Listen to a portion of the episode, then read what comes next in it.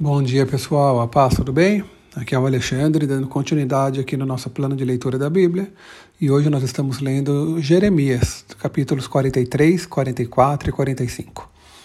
No capítulo anterior, nós lemos sobre uma advertência de Deus para que o povo permanecesse em Judá. Mas adivinhem só, eles ignoraram essa advertência e acabaram indo para o Egito para fugir do ataque do inimigo. Daí no capítulo, nos capítulos de hoje, nós podemos tirar algumas lições sobre essa atitude de desobediência do povo de Judá. A primeira lição é que a vontade de Deus sempre acontecerá, independente das ações que tomamos.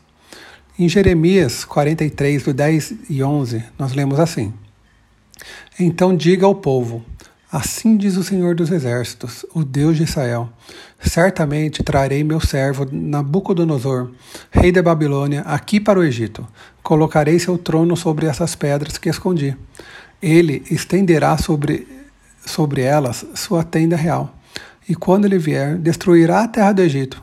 Trará morte aos destinados à morte, exílio aos destinados ao exílio e guerra aos destinados à guerra.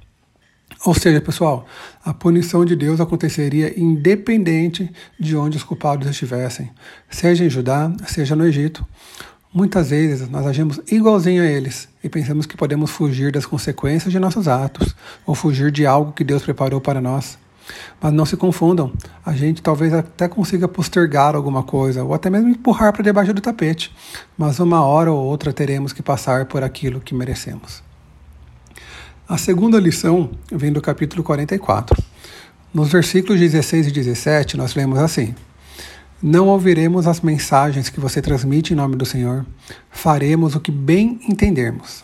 Queimaremos incenso e apresentamos ofertas derramadas para a rainha do céu, como nós, nossos antepassados e nossos seis e oficiais sempre fizemos na cidade de Judá e nas ruas de Jerusalém.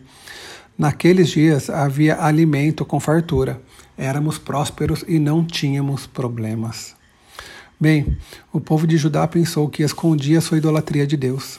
E pior ainda, eles pensavam que essa idolatria trazia prosperidade para eles. Mas eles vieram a entender o quanto isso os afastava de Deus, na verdade. E nós, pessoal, quais são os ídolos que colocamos à frente de Deus? Será que é o nosso trabalho? Será que é o conforto? Será que é o saldo em nossa conta corrente? Será que é a igreja?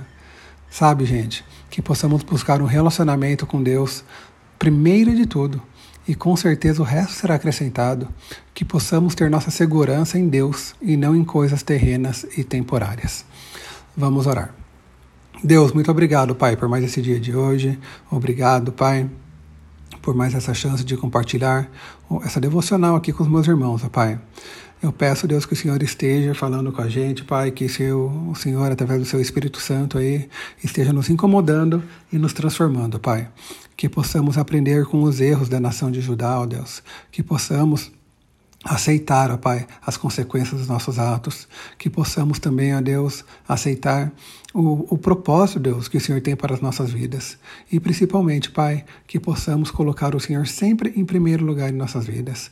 Que possamos, Pai, ter uma agenda diária com o Senhor, seja num momento de descanso, Pai, seja num momento quieto, Pai, que possamos orar, ó Deus, que possamos ler e meditar na Sua palavra e que possamos estar sempre buscando, Pai, é, e, e, sendo guiados, ó Deus, e que os nossos próximos passos sejam sempre aqueles que o Senhor quer para nós.